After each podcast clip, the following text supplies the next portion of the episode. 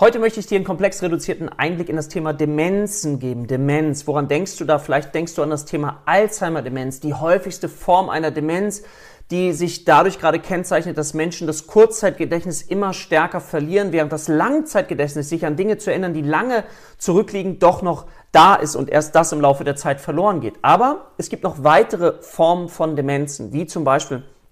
so etwas wie Morbus Pick, das ist eine Frontallappendemenz, die sich dadurch zeigt, dass jemand erst so Verhaltensstörungen zeigt, sich zum Beispiel Morbus Pick sagt, man verhält sich wie ein Schwein, wie ein Pick, Vergröberung des Sozialverhaltens, Witzelsucht sind alles Dinge, die du noch nicht merken musst, aber wichtig dabei ist, dass du weißt, aha, es gibt einmal die typische Demenz, Alzheimer-Demenz, aber es gibt eben noch andere Formen, so wie die vaskuläre Demenz, eine Demenz, die gefäßbedingt ist und eine ganze Reihe von weiteren Erkrankungen, die im Laufe der Zeit eben auch in eine Demenz einmünden können, wie zum Beispiel Multiple Sklerose oder auch Parkinson. Also Demenz, ein sehr umfangreiches